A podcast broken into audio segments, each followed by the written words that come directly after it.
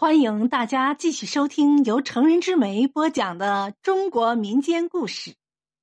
今天我们讲一个经典的民间故事《天仙配》。玉皇大帝和王母娘娘有七个聪明美丽的女儿，但是只有小女儿最受父母的宠爱。七仙女儿不仅生的是花容月貌，而且还心地善良。天上的神仙都很喜欢他，不过他也是最淘气的，每天待在天庭里让他十分厌烦。他很想到人间去走一走，可是他央求了父母很多次，都被拒绝了。这一天，他趁着王母娘娘的生日，又向母亲提起此事。王母娘娘心情大好，就允许他们姐妹七人到凡间走一趟。但是务必尽快返回天庭。七仙女高兴的答应了，于是小仙女和六位姐姐一同来到了人间。在人间，一个名叫董永的青年正在卖身葬父。董永自幼家境贫寒，母亲早早就离开了人世，后来父亲又病倒了，使得一家人的生活更为拮据。为了给父亲治病，董永几乎变卖了家里所有值钱的东西。可是即使如此，他也没能阻止父亲离去的脚步。当父亲死去时，董永已经穷得揭不开锅了。他虽然不能为父亲举行一场隆重的葬礼，但还是希望让父亲尽快的入土为安。可是他实在想不到其他筹钱的办法了，所以就只能在大街上卖身葬父。只要有人愿意出钱帮他把父亲安葬，他就愿意为其做三年的免费苦力。后来，一个姓王的财主出钱埋葬了董永的父亲，而董永也就理所当然的成为了他的家奴。董永卖身葬父的一幕，恰巧被刚到凡间的七仙女看到了。她被董永的至孝至诚感动了，决定留在人间帮帮这个孝子。七仙女漫步在河边，忽然发现一棵老槐树很是特别。她一眼就认出这棵树并非普通的槐树，而是经过千年修炼的槐树精。七仙女向槐树精说明了自己的心思，并请槐树精为她与董永说媒。槐树精知道对方是天上的七仙女，有些害怕。他好不容易才修炼的道行，要是让玉帝知道他给七仙女和凡人说媒，岂不是要降罪于他？可是他看到七仙女一片赤诚，再说他也确实想帮帮董永。所以就冒险答应了这件事。董永感谢王财主出钱帮助他自己葬了父亲，因此到了王财主家后就开始拼命的干活。每天天不亮，他就赶着老牛到地里干活，等到天黑才拖着疲惫的身子回来。然而，董永的苦干并没有换来王财主的同情。反倒是换来了更为繁重的劳动。这个王财主本来就不是什么好人，他之所以出钱帮助董永葬父，完全是因为董永的勤劳能干，而且只出很少的钱就可以换来三年的免费苦力。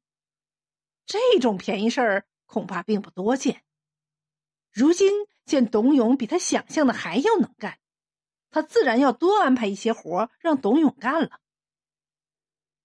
董永没日没夜的干活，辛苦疲惫自不必说，其内心的苦楚才是最折磨人的。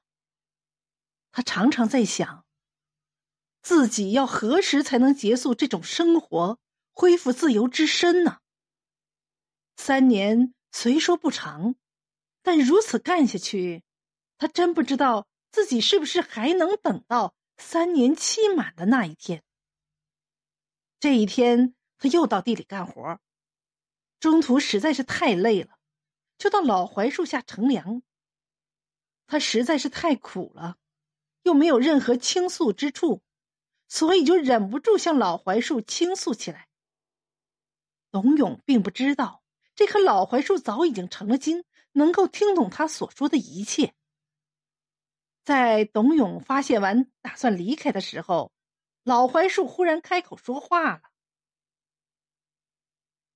董永啊，我知道。”你是个诚实善良的好人，你应该有好的命运。我虽然帮不上太大的忙，但是我可以为你促成一段姻缘。今天晚上，你就在槐树下等待。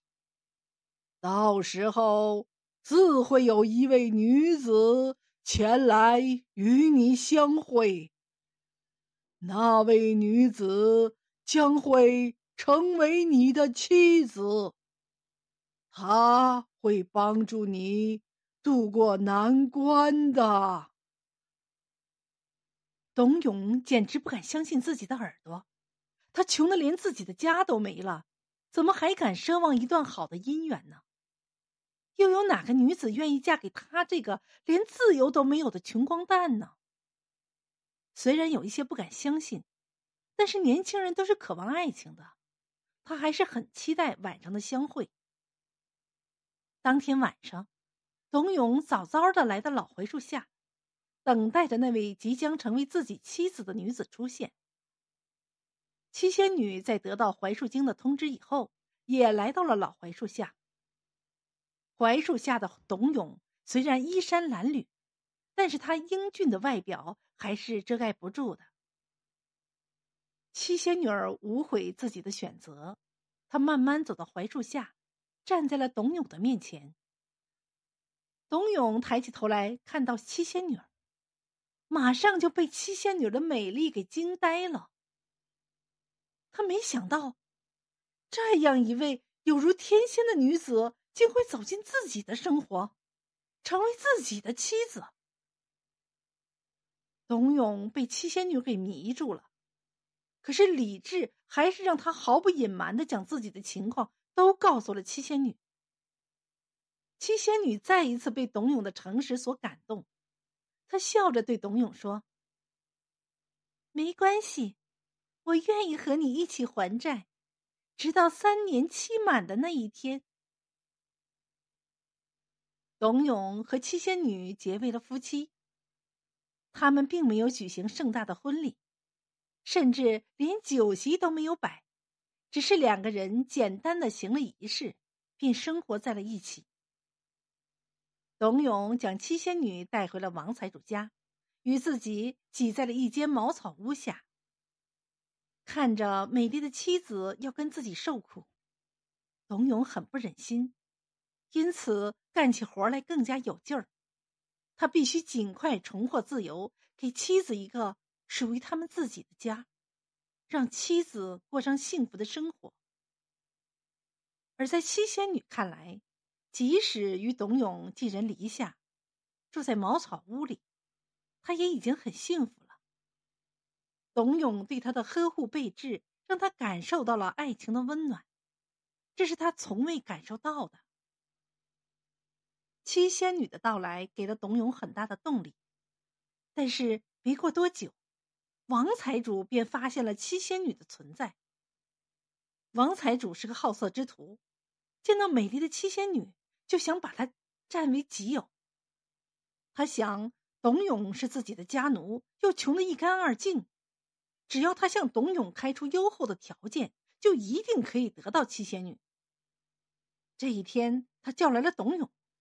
和颜悦色的说：“董永啊，看你每日都那么辛苦，我实在是心有不忍呐。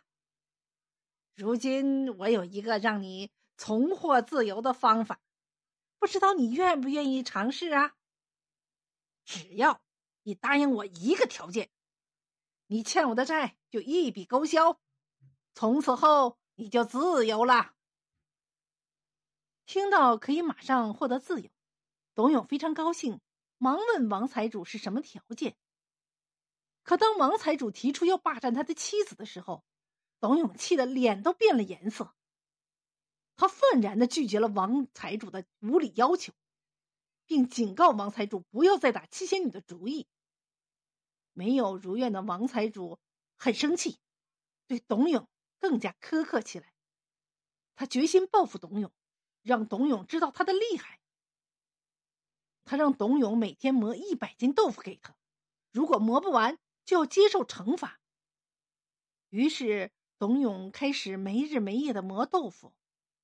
根本就没有休息的时间，一连三天，他连眼都没合过。七仙女看到丈夫这样没日没夜的磨豆腐，很是心疼。她来到豆腐坊，对董永说：“你已经三天三夜没合眼了，快去睡一会儿吧，我来帮你磨。”可董永说什么都不肯，让妻子跟自己受苦，他已经很不忍心了。又怎么能让柔顺的妻子来做这种粗活呢？七仙女儿拗不过他，就坚持要在豆腐坊陪他。董永答应了。七仙女儿假称要给董永解闷儿，就念书给他听。董永听着听着就入了神，不觉放慢了脚步，可是磨盘却加快了转速。没过多久，一百斤豆腐就磨好了。自打七仙女陪董永磨豆腐以来，董永只需要很短的时间就可以将豆腐磨好，这样他就有多余的时间休息了。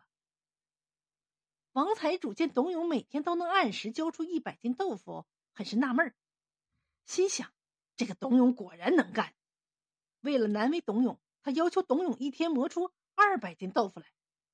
这下董永可犯了难，一百斤豆腐尚且吃力。那二百斤豆腐根本就是不可能完成的。